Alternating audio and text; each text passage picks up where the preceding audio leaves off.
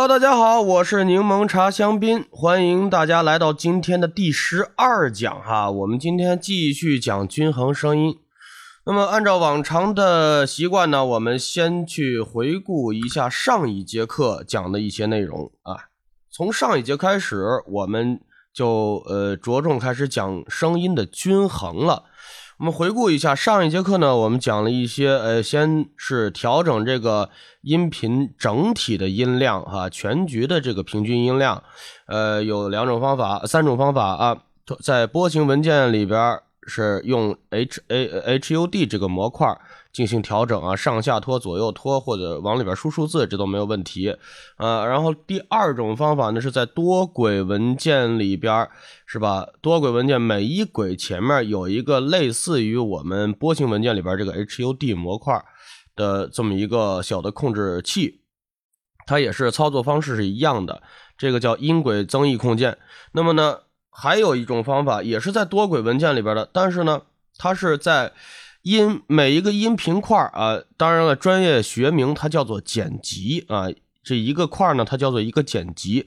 剪辑的左下角有一个剪辑增益空间。那么这个剪辑剪辑增益增益空间呢，我们是通过在最上边的这个 AU 最上边的主菜单栏里边，呃，主菜单栏里边有个视图，在多轨文件的界面点击。勾选显示剪辑增益空间，呃，这个我们这底下的这个控制器呢，它才会打开，才会显示显示高亮，呃，这样子呢，左右拖动，上下拖动，但是这个里边它是不能输入数字的，呃，这个大家呃注意啊。另外呢，在这个波形文件的 HUD 模块和这个剪辑增益控件里边，我们调整音量的话，它会对这个。呃，原文件进行一定程度的修改，呃，那么如果大家不想动原文件的话，可以在音轨增益控件上面去修改，它原文件就就不会有损伤了。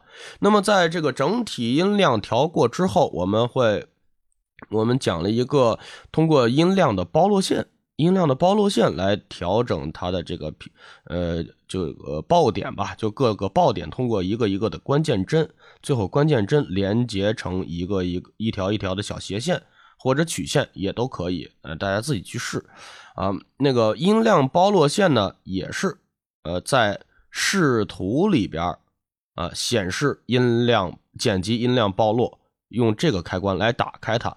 啊，它在你的这个剪辑上面会显示一条黄色的线，在这个上面打关键帧，我们叫做打点啊，我们叫做打点均衡法。那么，另外呢，我们最后又讲了一个强制限幅啊。当然，这个强制限幅，呃，大家也知道，我呢非常的不推荐。啊，我这块写了不推荐等级五颗星啊，呃，为什么？因为它修修整出来的这些个呃音频吧，就跟割了韭菜一样，是吧？它有缺频的，是吧？声音首先没有声音弹性，第二呢，它这个呃音量的这个声音的质量呃就会下降很多。它因为缺频，它因为丢失了很多细节，所以我们的声音听起来非常的古怪失真啊。语言弹性呢？其实我上节课给大家讲了，呃，这个你看振幅有高有低，这个其实跟我们的语气语流是有关系的啊。有的时候我们需要轻轻说话，有的时候呢，我们需要哎大声洪亮的这样子去说话，甚至有的时候要要喊叫，是吧？就比方说我录个角色因为，我就是骂人，你个小日本鬼子，是吧？就这样子，它这个语言弹性非常非常的大。那么好，我们紧接着这一节课来讲语言弹性。我用一个学名来代替它呢，是什么？那么我们就进入今天的课程了。它呢是一叫做声音的动态。那我们这个了解一下什么叫做声音的动态哈？什么叫做动态啊？动态呢？根据百科百度百科的这个注解啊。它是指事情变化发展的情况啊，艺术形象表现出的活动神态，运动变化状态的，或从运动变化状态考察的，哎，这么一些呃变化情况啊，这个是百度百科的注解。那么体现在我们声音上边呢？大家来看，从电平表上面能看得非常非常的清晰啊。电平表它是一直在上下不断的跳动的，上下不断跳动的，是吧？峰值，呃，峰值也好，还是它的呃这个平均音量也罢，它都是一直在不断的变化。那么这个变化的过程就叫做动态，动态嘛，就是运动的状态，变化的状态就叫做动态。那么声音的动态范围呢？它是指什么呀？动态范围啊，指可变化信号，如声音或光的最大值和最小值的比值。其实也可以把它叫做差值也算啊，也可以用以十为底的对数，呃，或者是以二为底的对数表示。这些我们就不说了。我们一般用的是十为底的对数，就是分贝嘛，dB 就是分贝的意思啊。那么声音的动态范围是什么呢？其实呀，它有一个峰值动态范围，还有一个平均动态范围。平均动态范围相对来说比较小一些，但是我们在 AU 的这个呃电平表里边它是看不出来的。呃，这个呢，一会儿我会通过呃 Isotope RX 八的那个电平表给大家展示一下。那么峰值的动态范围我们就知道了，是吧？有的呢，有的峰值达到了。呃，九负九或者更高负三什么？呃，有的峰值呢，可能只达到了负十八、负十五这样的。那么中间的这个这个差距，中间的这个差距就叫做动态范围。动态范围呢，是以数字形式非常直观的体现我们语言弹性的这么一个标准啊，或者标尺吧。嗯，那么好，接下来呢，我。为什么之前一开始讲这个声音动态哈是要做声音的均衡？那么有的时候你这个动态太大了，太动态太大了，就上节课我说的，呃，声音特别小的时候，我想把它声音提高，音量拉高，让人能听见。但是呢，你要是整体拉高了以后呢，那那有的大喊大叫的地方，它不是就爆了吗？让人听得哎呦我好刺耳，是吧？那这怎么办？就需要用到均衡。上节课我们用的是呃打点均衡法，那么这节课呢，我们用各种各样的效果器。呃，有有人说了，这个效果器什么意思呀？不知道啊。就是平常大家所说的插件啊，插件啊，就叫做效果器是一回事儿。那么这个这节课呢，我给大家介绍四种这个均用来均衡声音的效果器啊。第一种呢。单频段压缩器，第二种电子管建模压缩器，第三种呢是 Audition 里边带的自带的一个动态处理效果器，呃，它也叫压缩器。第四种呢就是我们 RX 八里边的一个叫做 Leveler 的一个东西。那么我先讲这个单频段压缩器哈，这个单频段压缩器，我们来看这里边有几个参数哈。我们先来介绍一下单频段压缩器是怎么回事吧，它。大家可能用过 AU 用的比较熟练的人，大家都知道这块儿是吧？效果打开以后，振幅预压线里边呢有一个多频段压缩器，还有一个单频段压缩器。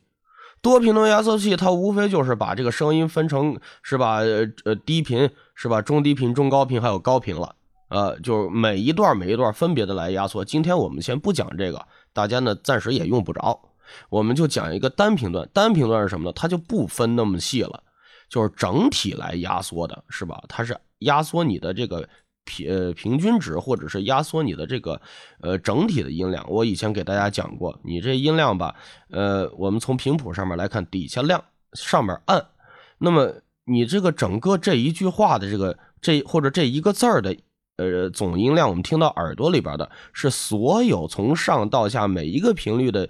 响度、能量叠加在一起，我们听到的效果啊，这个单频段呢，就是我们不分它的频率段位了，我们只针对整体的音量进行一定的压缩啊。那么这里呢有一些参数啊，有一些参数，我一个一个来讲。第一个呢是阈值，我这里写了需要开始执行压缩工作的这个门。这么写呢，可能是不是有点不太好理解哈？我给大家解释一下，就像呃，大家记不记得我前几节课给给大家讲一个降噪的时候有一个阈值了，是吧？这班里边呃个高的、个矮的都有，是吧？我要把那个呃就是就个高的有一米一米九的，呃个个矮的呢有这个八十厘米的，我要从一米五这个这条线开始。呃，上当时呢，我是降噪，我就上面就可能就筛选掉一些，然后我就不要了。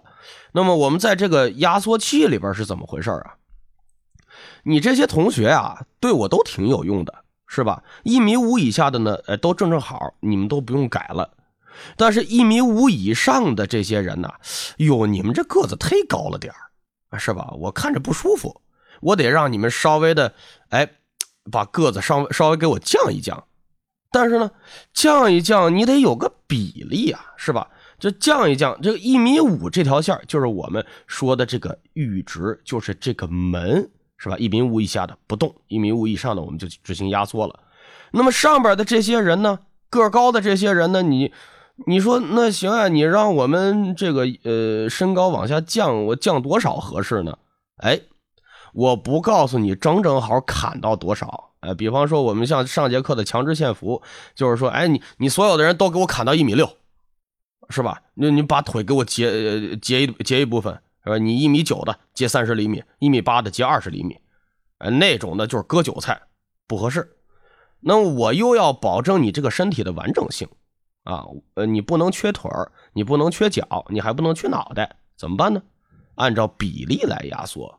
啊，这个地方比例就是你高于一米五的部分，比方说一米五，这哎是吧？到你胸脯了，你胸脯到脑袋这一部分呢，哎，你给我整体往下缩缩，是吧？你你稍微往下缩一缩，按照比例来缩一缩。就比方说我们图片啊，往就是这个图片，比方说上下我这一压缩，哎，你看它扁了，它就扁了，哎，大概是这么一个意思。它保留了一定的声音弹性，保留了声音的完整度。保留了你这个人的完整度，是吧？但是呢，看起来呢，呃，就是 上面就比较比较纠结一些，就是比较紧密一些，哎，这么个意思。那么接下来呢，起奏是什么呢？这个起奏呀，在英文的单词里边，就英文的这些音呃音乐的软件里边，呃，起奏它叫做 attack。实际上呢，是开始执行这个工作之前的预判时长。你比方说，我现在呃，我正播放到，嗯，还没有到你指定的那个值。比方说，我指定是呃呃十负十 dB 吧，指定负十 dB。那么我还没有，我我我还没有走到这块呃，就是负十 dB 的地方。但是呢，哎，我一看，哟，前面，比方说。那个两秒钟的地方，或者是两毫秒的地方，哎，有那个那什么了，你你你就上了十 dB 以上了。好，我从现在开始，你比方说，我设定的是两毫秒，那我现我从现在开始就进行压缩工作了，就开始进行压缩工作了，是这样子的。但是呢，呃，如果我这个我这个时间再设的长一点，你比方说。呃，那个我离着有我我我离着有这个这个十秒钟，我就看见前面了有高于这个十负十 dB 的，我就开始压缩。那么大家想一想，这样操作呢？呃，原则上面是可以的，但是实际效果上面来看呢，你就把整个所有的东西全都给人家压缩掉了，就不合适啊。那么就是。嗯，设定一个合适的值，会让你的声音显得更加的平呃平缓，或者说更加的顺畅，这样子也不会产生过短，会产生突兀；过长的会产生这个整个的这个就是大变形了。那么释放也是一样的，释放呢在英文单词里边叫做 release 啊，叫做 release，它是呢就是比方说我现在已经正正在被压缩呢，我正压缩的难受的不行。哎，呃，那我我下接接下来好像过了我这块了，后边就都都已经不到十负十 dB 了，都已经比负十 dB 低了。但是你说我现在正在被压缩的这个位置，我一下子到了到了下一个时刻，我就不进行压缩了，我就不进行压缩了，然后你们就都正常了。那么大家会呃，就是想一想这个道理是吧？是不是就跟悬崖的断层一样？前面有操作，后边没操作，中间就断了一截所以我们需要一个释放的时间，需要一个释放的时间，平缓的由压缩状态过渡到不压缩状态。比方说，我前面的比例，比方说我设设一个呃五比一、四比一，是吧？那么我后边的这个释放时间，比方说一百毫秒，在这一百毫秒之内，由压缩比例五比一、四比一，逐渐的回归到我们的一比一不压缩状态，是这个意思啊。所以这个释放的时间，释释放时间太长，怎会出现什么问题呢？我还。我这块这这这这压压缩我还没有恢复到正常的，你前面你后边又又开始有有有那什么该压缩的地方了，也是一样的，它整体它都会有一个嗯，就是就是整你你整个音频它都会被处理的非常非常的低，会都会被压缩，这样子声音听起来就失真了。但是如果是声这个释放的时间太短，会出现什么效果？就刚才我说的断层的效果，它就会很突兀。那么听觉上面来讲，我们讲声音，哟，你这声音听起来很硬啊，处理出来这声音听起来很硬，就是释放时间太短的缘故啊。所以这个地方，我我习惯是起起奏啊，我设二十毫秒，呃，那个释放时间呢设一百毫秒，但是这个东西，这个参数。只适合我一个人来使用，啊，我们课程里边从头到尾贯穿的一个核心思想是吧？呃，我再强调一遍，没有固定的参数，只有适合每一个人的参数。每一个人的参数，每一个人的现实录音条件，你的你的录音环境，你的声音条件，你的语言习惯都不一样，所以。你只有调配出适合自己的，用你的耳朵听，用用你的实际操作去实践，调调出来一个最适合你自己声音和录音环境的这么一个参数组合，才是最正确的啊！不要抄作业！好，最后一个参数是什么呀？输出增益，那这个很好理解了，对吧？我这个所有的音量，就是高出去的音量，都进行了一个压缩，是吧？就是因为我要降低它的这个动态范围嘛，是不是啊？我不能让高的太高，低的太低，我要让它稍微接近一些。那么压缩了之后呢，可能会对我们整体的这个音量造成一定的影响。而我压完了以后，这声音变小了，整体音量变小，那那那那肯定是啊，对吧？那这会儿怎么办呢？那只能我们可能对它进行一定的补正，增加个一 dB 啊，两 dB 啊，是吧？那。我的，你比方说叫孩子们是吧？你们都把这个上半身给我压缩下来，那那孩子们肯定不高兴啊，是不是？那也得一人发块糖是吧？咱是吧？安慰一下，那输出增益补正，哎，大概就是这个意思啊。但是至于补正多少，这个看各自了，看你们的音量，看你们的就是音频。好，我们下一个东西压缩器呢？该讲什么了？单频段讲完了，那讲电子管吧。电子管建建模压缩器。那左边我给大家放两张图啊，这这两张图里边的东西呢，它就叫做电子管。大家可能看这东西又眼熟是又陌生的啊，这东西你们确实现实当中可能没没咋见过，但是它长得特别像我们以前这个灯泡上面那诊疗器。对吧？诊疗器其实也是应该算是电子管的，或者说是这个，嗯，或者是这个这个电子元器件的一种吧。它们长得都挺像的，底下好几个角，是吧？上面一玻璃泡，对吧？那这个东西具体它的原理、工作原理是啥，我就不跟大家说了。为什么这个压缩器叫做电子管建模压缩器呢？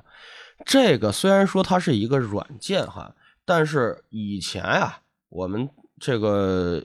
音频设备刚刚出来的时候，比方说扬声器，比方说留声机这些东西，它当时呢都是用很基础、很基础的元器件，没有那么复杂的电路，没有那么复杂，甚至数字当时都没有，全都是模拟信号。所以我们在这些音频设备里边，硬件设备里边用到很多很多电子管的这种东西。那么电子管主要做什么呢？音量放大或者音量压缩。哎，所以这个效果器呢，它是模拟模拟电子管的工作效用、工作模式来进行对数字信号进行一定的压缩，所以叫做电子管压缩呃建模压缩器啊。那么这里边这五个参数大家看的眼熟吧？眼熟吧？这五个参数其实都跟那个呃这个。叫做单频段压缩器里边这五个参数都是一个意思，我就不一一赘叙了啊。这个，嗯，大概，呃，给大家讲一下这个的工作原理。那么对于我个人来说啊，我在没有用到动态压缩那个之前，我一直是在用电子管压缩器的。为什么？这个更贴近于模拟信号一些。模拟信号是什么呀？就是我们的现实当中的声音，是吧？你耳朵里边听到的。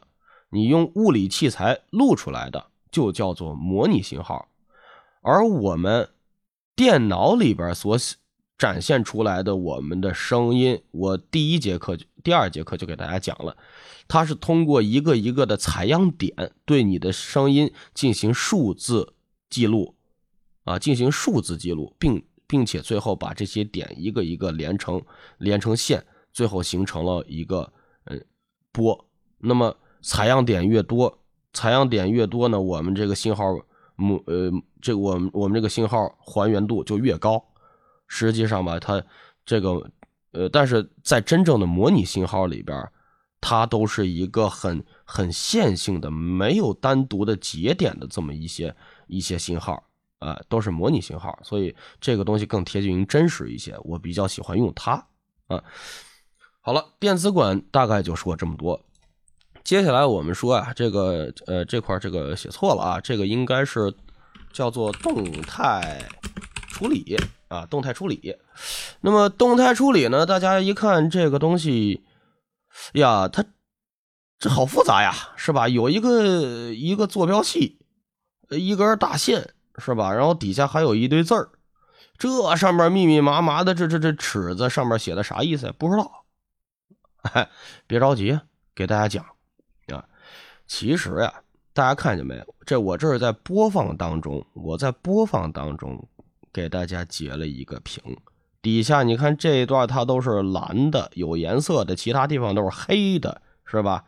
那么其实我们的声音呢，就是在这儿，就是在这一块那么它纵坐标和横坐标都是以 dB 为单位的，以分贝为单位的，就是横的也是音量。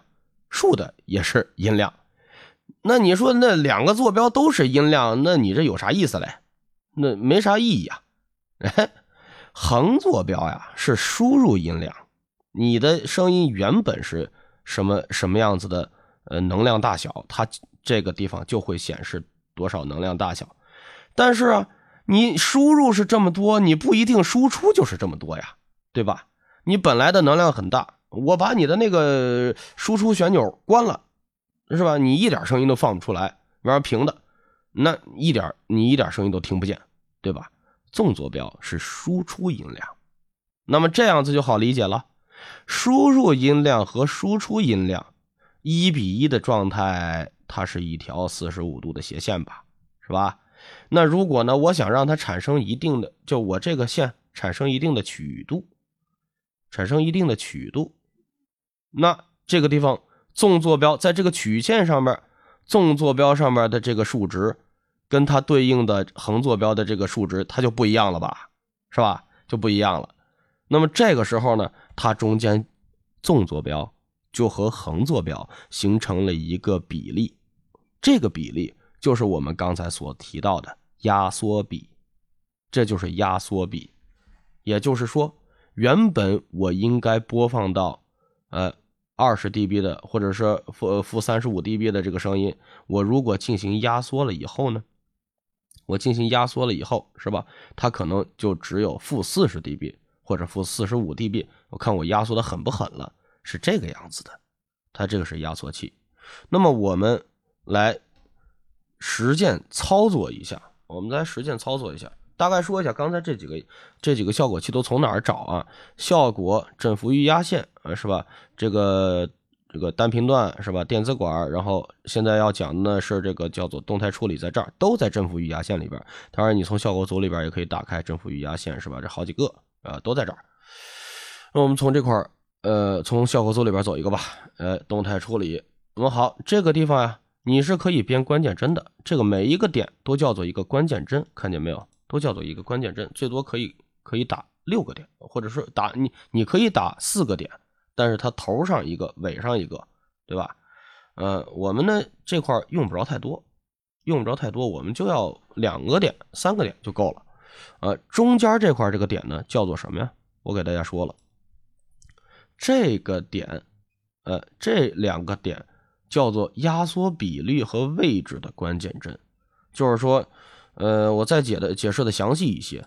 中间这个点呢，就是刚才我们所说的一米五，是吧？这个点以下的都不动，这个点以上的开始，呃，进行操作压缩啊，那就是呃最上面一米九，是吧？一米五到一米九的这个这段范围，我看我给压缩到多少？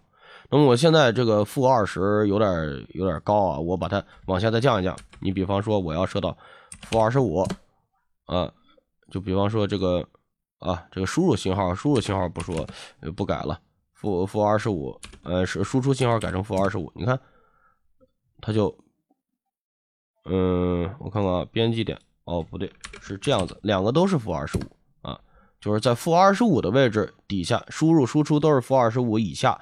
啊，我们是不动的。那么把上面这个改一下呢？我最高我给它放到多少？我给它放到，比方说负，比方说负十、负十二吧，或者负十五吧，这样看的更明显一些，是吧？我们呃比这个，但凡是比负二十五要高的部分，呃，全都给它压缩到负十五，全都给它压缩到负十五，是吧？你看见没？这块显示的零 dB 到负十五 dB，它这块是一条。折线，这是一条折线啊。那这一部分呢，进这个比率就是一样的，呃，就是压缩出来这个一样的比率啊。那么我们来看一下啊，我们大概来播放一下。先把这个效果器我们关掉它，关掉它啊，然后再去播放原声。送走这一波客人，关闭店门，清点好本尊需要的东西，来到二楼。本尊在二楼，你看音量就小了吧？这音量一下就变小了。崇神部落，这里是所有埋，是吧？那么大家再看啊，在播放的过程当中，这一块这块有一个这个也是个电平表啊，也是个电平表，看见没有？它这个从上边零这个地方往下有红色的这个线，红色的线，这个是什么呢？就是我们压缩掉的声音。我们压缩掉的声音，这个地方我往下降了多少？最底下这一格呢，就是峰值，降低的峰值，上面呢是平均值，啊，这个就是一个动态压缩，它的这个就是操作起来呢更加方便一些，也比较智能一些，呃，然后你看这个地方，我这个点打到这块了，底下这个数呃数字呃就文字显示这块，你看比率上。一一号段一段位这个比例是二点五比一啊，压缩程序负二十五 dB 以上。第二号段呢一比一啊就没有进行压缩，中性负二十五 dB 以下，它这儿就会把你的操作写的很明显，很呃很清晰。那么大家说了，这个地方你一个折线是吧？确实。折线这么去压缩的话呢，会让声音觉得有棱角，哎，不是很顺溜，不通畅，不通透，怎么办呢？把曲线打开，这样一打开曲线以后，是吧？它呢，其实实际上是从这个点开始就已经有压缩的效果了。哎，我们点开这个点呢，就是所谓的我们刚才说的起始、释放时间。呃，就有这么一个效果，它让声音听起来更加平滑一些。那么这个曲度，这个关键帧在这里就是调整这条曲线的曲率的。啊，这个是终点，这个是曲率，这个是起始点。那么后边有人大家说了，你这后边设置里边一大堆东西啊，我跟大家说，这块你们用不着。那这块呢，要讲起来就很麻烦，很麻烦了。这个东西它涉及到一部分的多频段压缩器，大家是暂时是用不着的。我在这节课里边就不过多赘叙了，以后有机会会讲到。好，那么动态压缩呢，就给大家说完了。接下来一个，哎，还是重头戏啊，也不是也不算是重头戏吧。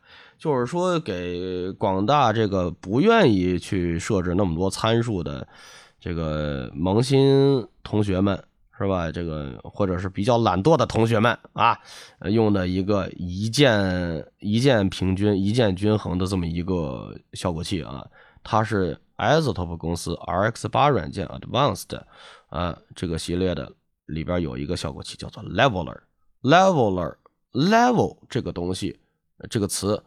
在中文的翻译里边，它就叫做等级啊，等级 leveler，等级者、分级者，那均衡者呗，是吧？咱们这么理解，对吧？那么当然了，这个这里我要着重说一下啊，leveler 这个效果器是 RX 八软件里边独有的，独有的。那么它呢是不能够加载在我们 AU 的宿主软件上边的。你看这个地方，A U 里边它就这全都是修音部分的，全都是什么什么呼吸控制啦，什么这个咔嗒声呀，什么降底噪呀，口水音呀这些东西，是吧？它不能加载在这里边，它只能通过 R X 八原本的宿主软件去使用。在什么地方呢？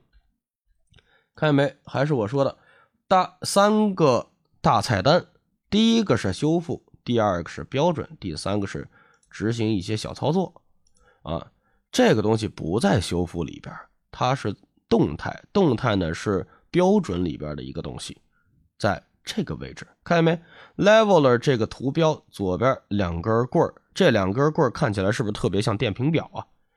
啊，你又你要进行压缩的话，是不是一一个是代表输入音量，一个代表输出音量嘛？是不是？哎，很形象，这个东西打开。好，我现在用了一首曲子啊，在这块放着，呃，那么这个地方有好多好多全是英文的，大家看不懂，别着急，给大家解释啊。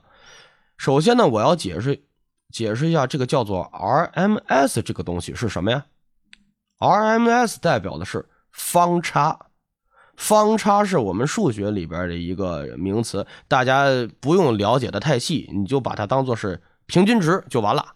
啊，就平均值就完了，啊，那么这块第一个数值 total RMS，啊，是总体的响度方差，实际上吧也叫做平均响度方差，在这个，然后这个这个 max RMS 呢，它叫最大的响度方差，那这块就是峰值呗，峰值，这个地方的最小响度方差，最谷值啊，是吧？这个山谷的谷谷值。啊，那么在这个地方，刚才跟大跟大家说了，我要用这个 RX 八软件给大家演示一下什么叫做平平均这个响度啊。来，我们来听，看见没？这个地方前面是亮的，后边呢是是虚的，一直在跳。你看见没？它跳的这个节奏会非常非常快，中间这个跳的节奏呢就很慢。那么中间这个地方这个值。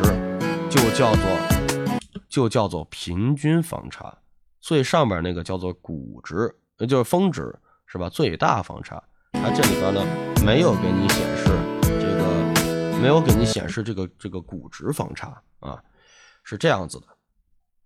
那么，在这个我把这个还是打开啊，这三个这三个含义给大家讲完了，讲完了以后呢，是吧？我们。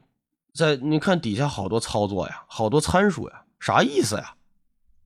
第一行这个东西啊，它是一种算法。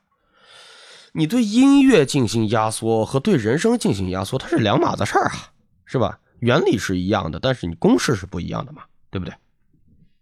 它根据人耳的一些听觉效果，然后形成的各种各样的的公式，然后不同的算法。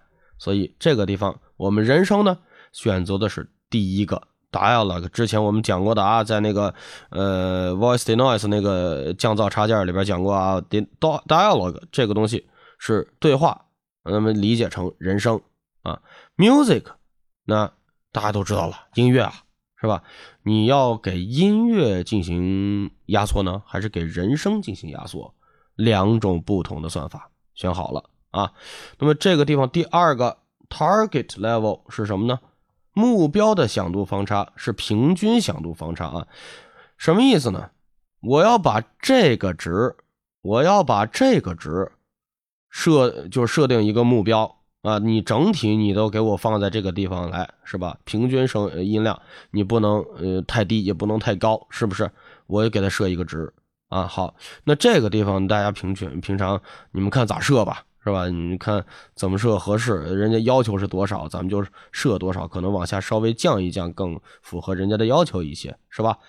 那么好，这个是目标的响度方差，这是我们设定的值。那么下一个 responsiveness，呃，responsiveness 这个东西呢，响应时间，是吧？其实就跟我们刚才说的开始就是起始释放时间是一个意思。但是这个地方呢，没有给你分开，没有给你分的太细，那就是起始和释放时间的一个结合体，它把这个归在一起了，是吧？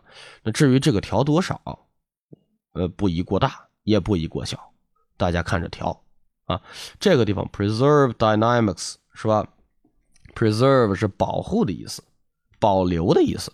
dynamic 我们最早讲了是吧？dynamic 动态。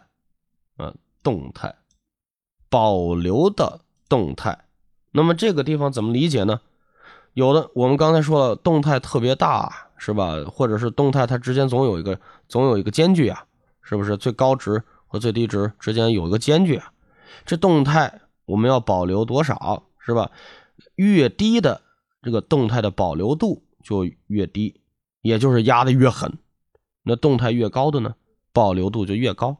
最高呢就不压缩了，是吧？就一比一。那最低呢，可能就好几十比一。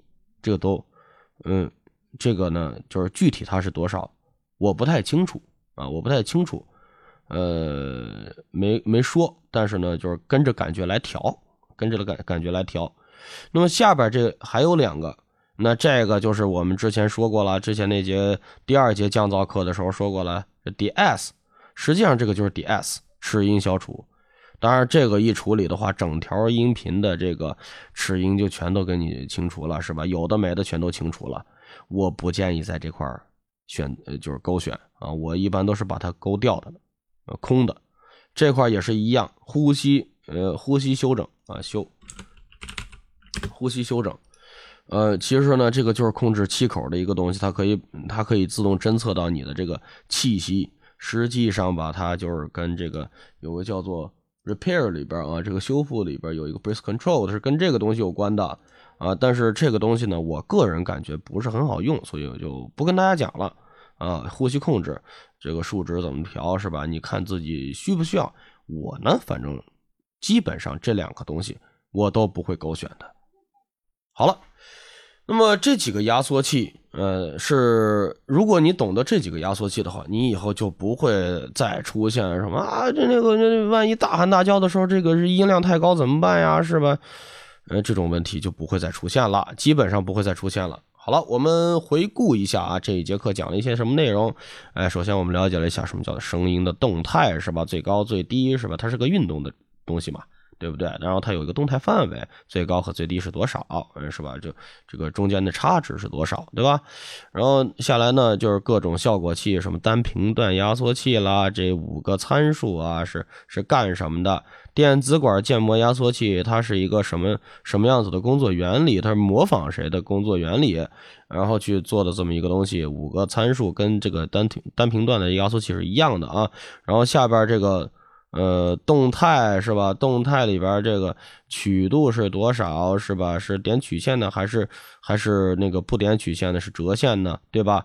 然后这个地方比例它是怎么显示的？你这块这个值是怎么设置的，对吧？关键帧，哎，接下来呢，这个 Level X 八的这个呃里边的一个东西啊，不能在 AU 里边使用，只能在 RX 八软件里边使用的一个东西啊，是吧？三个值分别代表的什么意思啊？这当然我这块再说一嘴，这三个值你是没有办法在这个地方你点它，你点这个位置是没有用的啊。你想设置它，你只能在这块设置啊。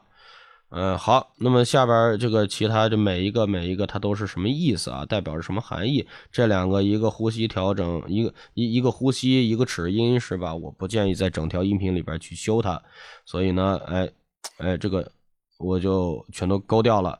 呃，这个呃保留动态呃是低，你是保留少呢，还是保留多呢？对吧？那压缩的压缩的狠呢，还是不压缩呢？对不对？哎，这个起始释放的时间是吧？这个声音平滑，平滑度怎么样？你想让它声音硬一硬一点呀，还是还是平滑一些啊？对不对？看你自己怎么调。好了，那么到现在我们这节课呢就讲完了。呃，均衡声音的内容呢，我们也在这节课就讲完了。感谢大家收看这一次的课程。啊，祝大家学习愉快，我们下节课再见，谢谢。